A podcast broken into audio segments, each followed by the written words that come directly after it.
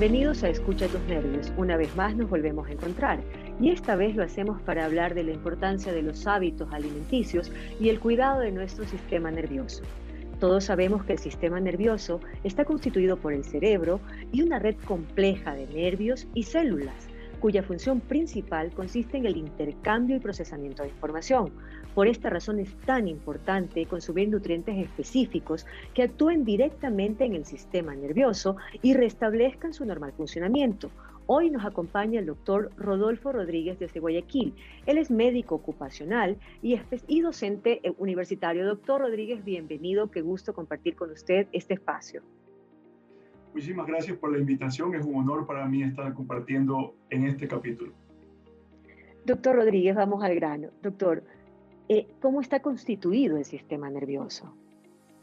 Bueno, antes de hablar eh, del sistema nervioso, tenemos que conocer que el cuerpo humano está eh, diseñado o tiene 12 sistemas, no solo el sistema nervioso, sino que también tiene otros sistemas que aportan a mantener eh, nuestro organismo con vida, ¿no? Tenemos el sistema digestivo, el circulatorio, el sistema endocrino y eh, desde luego el sistema nervioso. Para mí es uno de los más importantes de nuestro organismo, ya que está compuesto por eh, miles y millones de células neuronas, llamadas así, que se unen entre sí y estas neuronas lo que se van a encargar es de recibir, procesar y transmitir información mediante dos tipos de señales, señales químicas y eléctricas, ¿no? Entonces, este sistema nervioso va a estar dividido en dos partes, el sistema nervioso central y el sistema nervioso periférico. El sistema nervioso central va a estar constituido por el cerebro y por la médula espinal. Entonces, eh, si comenzamos a hacer esta división, podemos ver pues que eh, no solo la parte eh, central tiene una mucha, mucha fortaleza, ya que de ahí nacen las órdenes que se emiten y las receta pues el sistema nervioso periférico, que abarca en realidad todos los nervios que proceden del cerebro pues y la médula espinal y se distribuyen por todo el cuerpo. Es así que está de manera macro pues diseñado el sistema nervioso y cada uno de estos dos componentes necesitan nutrientes diferentes, supongo que se complementan, ¿no? Por supuesto, por supuesto. Cada, eh, estos, estos, eh, estos, em, estos componentes eh, tienen varias funcionalidad. de repente, por ejemplo, si nosotros comenzamos a ver que existen células motoras neuronales, que estas tienen, la, como su nombre mismo lo dice, pues la capacidad de darle movimiento a los músculos, mientras que existen también otras que son sensoriales. Estas eh, tienen la capacidad pues, de, ayudarnos a, comprender el entorno.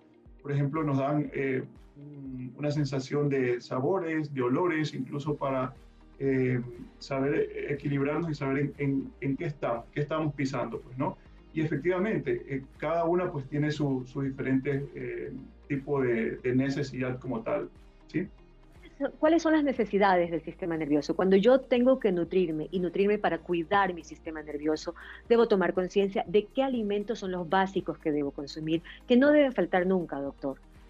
Bueno, eh, lo, más importante es que este sistema tan, tan rico y tan a la vez tan especial que tenemos el sistema nervioso, eh, necesita mucho de los ácidos grasos. Pero estos ácidos grasos tienen que ser eh, tipo omega 6, omega 3, que son fundamentales pues para la formación de estas estructuras tan, tan especiales como lo he mencionado.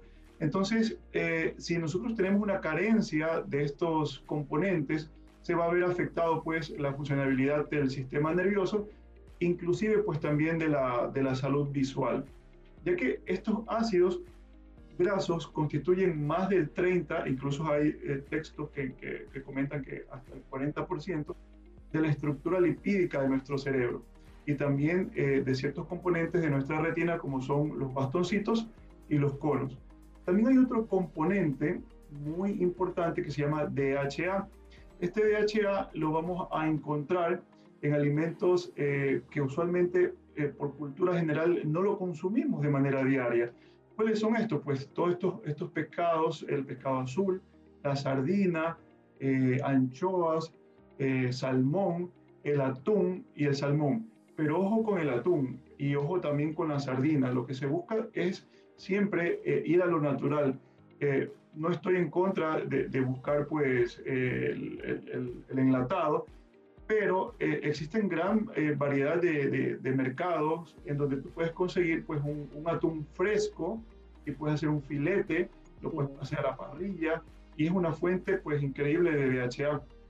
Entonces también lo que, lo que se estima es que em, mientras más grande sea el pescado, mayor es la proporción de estos componentes. Sin embargo, actualmente como estamos en un tema de, de, contaminación, eh, se prefiere ahora los, los, pescados más pequeños porque estos pescados pequeños eh, no contienen eh, metales pesados, ¿no? como el mercurio, y, ustedes saben que em, el mar ya no es el mismo de hace tiempo, ¿no? Entonces hay que ver la manera de consumir estos tipos de alimentos al menos unas dos o tres veces a la semana. Y como menciona el doctor, los pescados pequeños, aquellos ecuatorianos que estamos y, y, la gente que vive junto a los perfiles costaneros, el acceso a la sardina en estado natural es muy barato y uno lo puede tener en su mesa de manera muy fresca, con platos tradicionales como las sopas, como los, los, sudados del pescado, y son baratísimos y deliciosos. Entonces, no es solamente la lata, como dice el doctor, sino también un poquito de, de, acercarse al mercado y apreciar todo lo que nuestra América Latina nos brinda en su perfil costanero, ¿verdad? Así es. Lo que pasa es que nos limitamos muchas veces en, en, en, cosas tradicionales, ¿no? Pues pollo, carne, ojo, no, no, estoy hablando siempre eh, de, de, manera general, ¿no? Pero yo, pienso que debemos incluir eventualmente y tratar de educar a nuestros niños, sobre todo, que ellos comiencen a crecer. Todo niño comienza eh, desde pequeño, son como, esponjas. Ellos comienzan a, a, imitarnos, absorben todo esto, yo le llamo el efecto espejo. Si nosotros comemos, me invento, toda la semana eh, comida chatarra, ellos lo van a hacer. Y son eh, personas que más adelante pues, van a tener también desórdenes de alimentación y trastornos pues, a nivel no solo gastrointestinal, sino que también eh, endocrino e inclusive la parte nerviosa que estamos viendo. Entonces debemos ser ejemplo incluyendo este tipo de alimentación en nuestra dieta desde, desde siempre, ¿no? Doctor, ya tenemos claro el tema del consumo de los omegas que básicamente viene en los pescados, preferiblemente los pequeños, no los grandes. ¿Qué rol juega la vitamina B en una buena nutrición y en dónde la puedo encontrar más allá de los suplementos que también los puedo eh, eh, consumir? Bueno, eh, el, complejo B se llama complejo porque son algunas vitaminas, pues no. Hay algunas, y voy a mencionar un poquito las, más conocidas y las más necesarias porque estamos enfocados netamente en la parte nerviosa, que tiene mucho que ver con la función del sistema nervioso, ¿no? Tenemos la tiamina, o también se la conoce como la vitamina 1, B1. Esta va a ayudar a que nuestro cuerpo, nuestro organismo, nuestras células, comiencen a convertir todos estos carbohidratos que nosotros consumimos en energía. Es decir, que si yo me como una pasta, eh, si yo me como una papa, esta se va a convertir en energía. Y yo voy a necesitar de la vitamina B1, es decir, voy a necesitar de la vitamina la tiamina para que se, se forme en energía. Y esta energía va a ser muy necesaria para nuestro cerebro y sobre todo todo el sistema nervioso he visto, por ejemplo, pacientes que tienen algún déficit de esta, de esta vitamina y ellos comienzan a tener fatiga, agotamiento. Entonces eh, es bueno pues incluir eh, este tipo de, vitaminas. También tenemos otra vitamina muy importante que es la vitamina B6. Esta vitamina B6 nos sirve para el metabolismo de los aminoácidos. ¿ya? Estos aminoácidos nos van a ayudar a generar una síntesis de neurotransmisores eh, que ayudan a las neuronas que hace un momento hablamos, que sirven como conectores. Ya tenemos la serotonina, tenemos la GABA, entonces también es una fuente eh, de apoyo a las neuronas, nos van a ayudar también a darle energía. ¿ya? Y eh, finalmente, lo que provoca cuando existe un déficit, y que se ve mucho en pacientes que, son, que consumen alcohol, es la debilidad muscular, la pérdida de reflejos, la dificultad para caminar, inclusive confusión y en adultos mayores también se pueden ver el tema de demencia. Entonces miren la importancia de tener siempre a la mano pues, eh, el, complejo B, especialmente pues la vitamina B12, que también me ayuda a la síntesis de ADN y esto me ayuda también mucho en la división celular ya que tiene eh, muchos componentes que ayudan a la, a la formación pues, de, de, la mielina. ¿ya? Entonces, también, eh, aparte de la fatiga, eh, las personas tienen una falta de concentración. Hay pacientes que también están estresados y con solo darle algún suplemento o, o, este, alimentos que tengan complejo B, pues paran el estrés, paran el insomnio. Miren cuál, cuál es importante, ¿no? ¿Y cuáles son las fuentes que tienen este tipo de, vitaminas?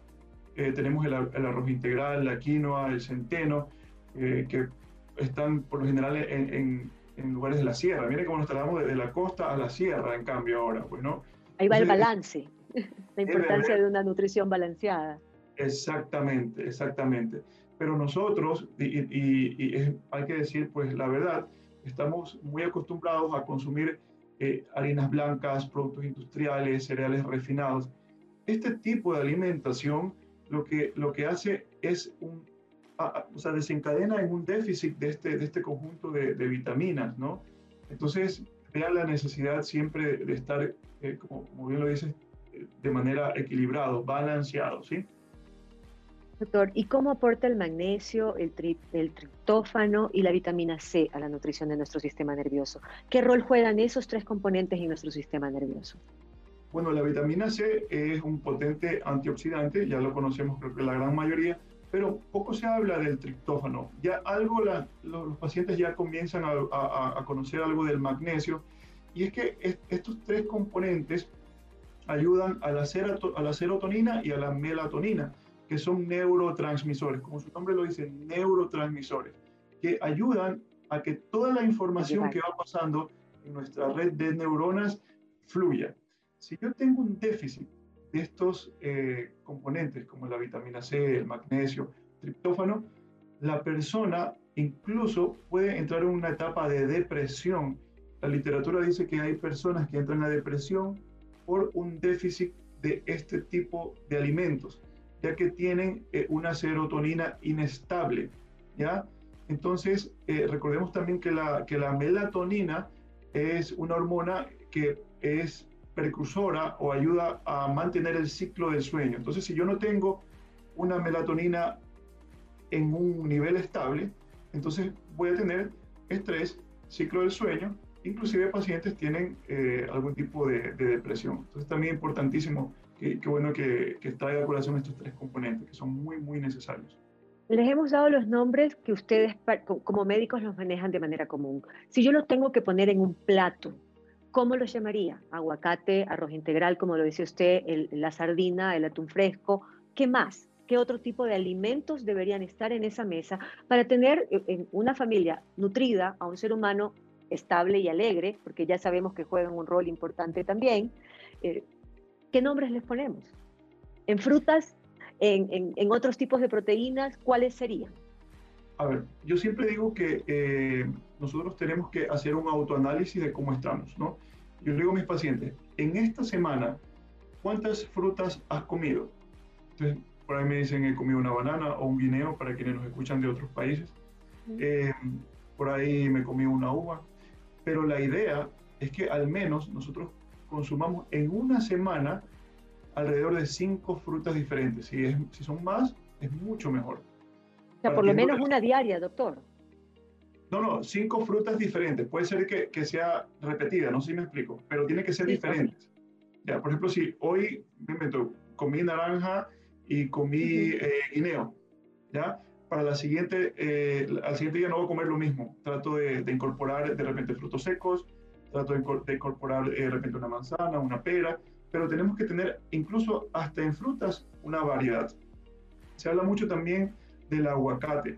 El aguacate lo usamos netamente para platos típicos, para un ceviche, para un, eh, un seco, y está bien. Pero el tema es que el aguacate tiene un poder eh, nutritivo, nutritivo valioso, ¿ya? nos aporta de, grasas buenas esas grasas buenas se transmiten en energía y esa energía eh, incluso nos ayuda mucho a la parte eh, neurofuncional. ¿ya?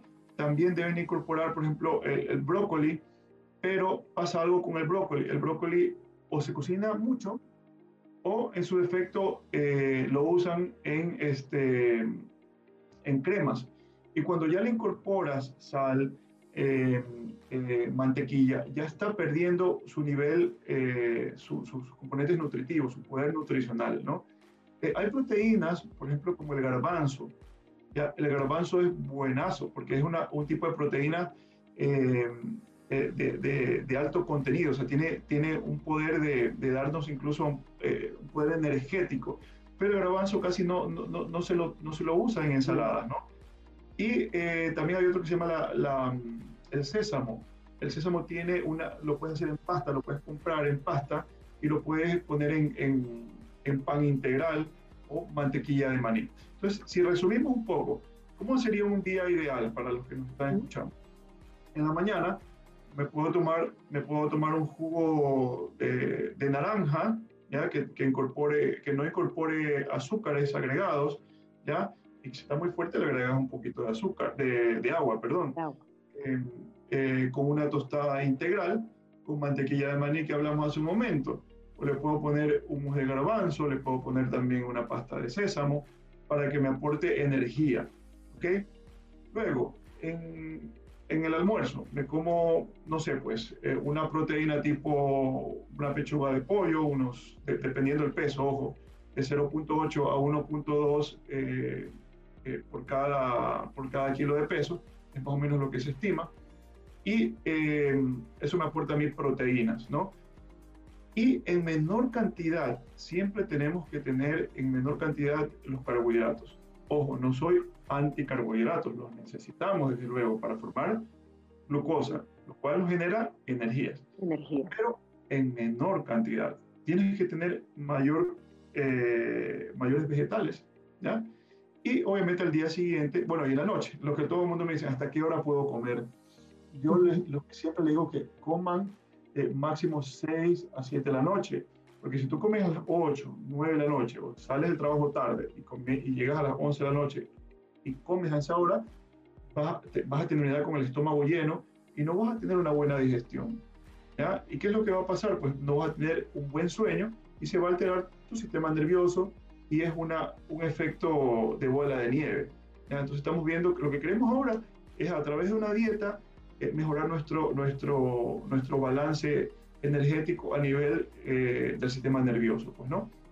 ¿Cuántas veces por semana perdóneme que lo interrumpa, ¿cuántas veces por semana deberíamos consumir, por ejemplo, eh, los pescados? ¿Y cuáles son los más asequibles? Si bien para, para la zona sur eh, estaría el atún y la sardina fresca, diríamos así, para la zona de Centroamérica, ¿qué otros tipos de, pescados deberían ser consumidos?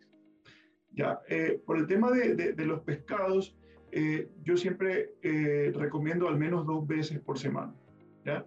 El, recordemos siempre y, y, aprendamos mucho de la dieta mediterránea. La dieta mediterránea es una de las mejores a nivel mundial porque incorpora eh, no solo los pescados, como el salmón, por ejemplo, que es muy, muy, muy bueno y rico en, en, ácidos grasos eh, de, de, buen nivel que nos van a aportar mucho para nuestra salud, sino que también ellos incorporan y le agregan aceite de oliva. Entonces, tratemos de que el pescado, ok, no es lo mismo comer eh, pescado apanado eh, todos los días o, dos, tres veces a la semana porque no le estoy dando un, valor nutricional, sino que estoy agregando, o sea, estoy dañando el pescado, ¿sí me explico? claro Entonces, tratar de siempre ser al vapor, a la plancha, eh, puede ser incluso asado. Yo recomiendo de dos a tres veces por semana. ¿Qué pasa si tengo una mala nutrición? si, no estoy haciendo este balance? Ya nos ha explicado todos los efectos dentro del sistema nervioso. ¿Cómo se puede manifestar? Por ejemplo, la deficiencia de hierro. Bueno, si tenemos una deficiencia de hierro, eh, no solo podríamos tener el tema de, una anemia, podríamos tener, tener una, una, anemia, también puede, hablando del sistema circulatorio, sino que también podemos tener afecciones a nivel eh, de la memoria.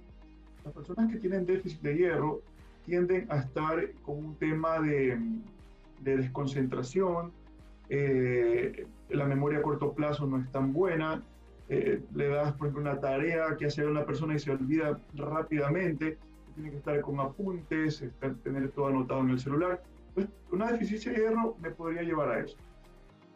¿Alguna otra? doctor?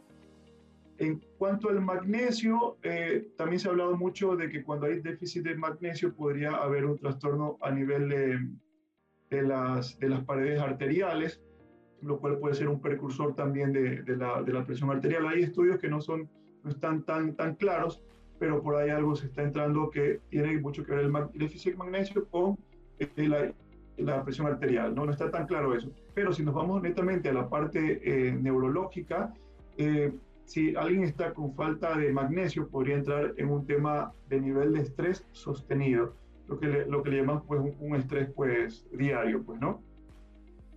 Doctor, hay alimentos que son ricos en estas vitaminas. ¿Los frutos secos son unos de ellos? Por supuesto que sí, por supuesto que sí. Los frutos secos eh, actualmente tienen un, un, un, tema de que están, eh, no, no, están de fácil acceso, ¿sí? Eh, tienes que ir a tiendas especializadas. Ahora, un tema también con los frutos secos es que no deben de consumirse en exceso. ¿Por qué? Porque nuestro cuerpo es inteligente y va a captar lo necesario para el día. O sea, no es como una cisterna que va a estar acumulando. Entonces, debe de haber un equilibrio también para eso. Yo puedo usar un puñado de frutos secos y los puedo usar, por ejemplo, eh, un puñado de almendra y lo puedo poner en la ensalada. Con eso es más que suficiente. Pero no porque quiero ser más saludable, más tarde voy a consumir, no sé, pues, este, no es de la India por la tarde, o sea, no, nuestro cuerpo va a absorber lo necesario para el día. Recordemos que debe haber un balance en todo lo que estamos alimentándonos. ¿Qué pasa? Eh, ¿Cómo puedo complementar mi buena nutrición con el tema de la ingesta de un extra de vitamina B? En aquella, eh, eh, de, de, manera diaria o solamente con la nutrición yo logro garantizar un buen estado de mi sistema nervioso y de todo lo que es, lo, lo que implica él. Yo opino que sí tenemos que tener un, un aporte extra, ¿sí? ¿Por qué? Porque, seamos honestos, actualmente eh, nosotros no tenemos tanto eh, tiempo para cocinar, ¿ya? nosotros no tenemos tiempo para seleccionar, no somos chefs, por mucho que, que queramos hacerlo, eh, el tiempo es un factor que, que, que, nos juega en contra, ¿no? Entonces yo sí recomiendo que eh, tanto en niños como en, en, adultos tengamos suplementos que nos ayuden pues a, eh, a, cubrir esa necesidad que tenemos de manera diaria y que se ve el efecto a largo plazo, porque quizás ustedes en un momento digan, no, sabes que yo no necesito eh, ni triptófano, ni, ni, vitamina C, ni magnesio, ni, ni complejo B, ni nada de estas cosas porque me siento bien. Claro, pero más adelante comenzamos a ver las secuelas y las consecuencias de, no estar bien nutridos y no haber incorporado estos, estos componentes a nuestra dieta. Entonces sí estoy de acuerdo completamente de tener eh, de manera adicional pues nuestros, nuestros refuerzos, yo le llamo. Muchos de estos componentes los podemos encontrar en los frutos secos, doctor. ¿Cuánto es eh, lo ideal de consumirlos a diario, por semana? ¿Cuántas veces eh, al día, doctor? Bueno, es importante eh, conocer pues, que los frutos secos, si bien es cierto, tienen muchos beneficios para la salud, no es que debemos consumirlo en exceso. Ya me ha tocado pacientes que me dicen, doctor, yo consumo de repente nueces en la mañana, almendras por la tarde, pero yo lo que les digo es que nuestro cuerpo no es como, no es como una cisterna, ¿no? No es como una cisterna que estamos acumulando, acumulando, acumulando, y llega un momento que vamos tomando lo que necesitamos, ¿no? Nuestro cuerpo funciona, por, por así, un ciclo de 24 horas, puede ser hasta un poquito más, pero si yo consumo muchos frutos secos durante el día, de repente nuestro cuerpo va a absorber lo necesario y el resto lo va a desechar. ¿ya? Entonces es importante eso de mantener eh, un equilibrio, de no estar consumiendo muchos frutos secos. Yo diría que con una vez al día estaríamos bien. De repente, por ejemplo, podemos poner eh, un puñado de, almendras en, un, en, una ensalada al mediodía y eso nos va, como que tenemos la dosis para, para el día, pues, ¿no? O si no lo hicimos en la mañana, podemos hacer una media tarde, tipo un snack, podemos hacer de repente, consumir, no sé, pues unas avellanas para la media tarde. Pero no consumirlos en exceso porque de repente no vamos a perder eh, ese, ese, recurso, incluso hasta monetario, porque la gente, el, el, el, el, fruto seco, seamos sinceros, un poquito costoso, pues, ¿no? Perfecto, doctor. Y una última consulta. ¿Cuán necesario es que se consuman suplementos que contengan la vitamina B e, en este ritmo de vida tan acelerado? ¿Es indispensable hacerlo? ¿Usted lo recomienda como médico? Por supuesto. Miren, yo sí soy de la idea de que nosotros, eh, si viviéramos, le pongo ejemplo, si viviéramos 24/7 en un lugar tipo en el campo, en donde tenemos acceso a, mucha, a muchos vegetales, nosotros tranquilamente podríamos decir que es una persona porque se está nutriendo bien con productos frescos, pero en la actualidad, en donde nosotros trabajamos, en donde nosotros llegamos tarde a casa, en donde no tenemos tiempo para comer, en donde no tenemos tiempo para revisar la tabla nutricional de lo que estamos alimentando. Y muchas veces hasta se les conoce cómo interpretar una tabla nutricional.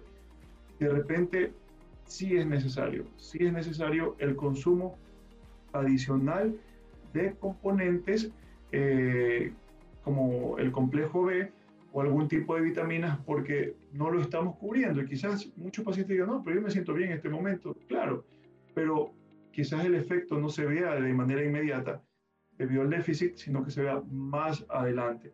Entonces siempre es mejor prevenir antes que lamentar, dice el viejo dicho.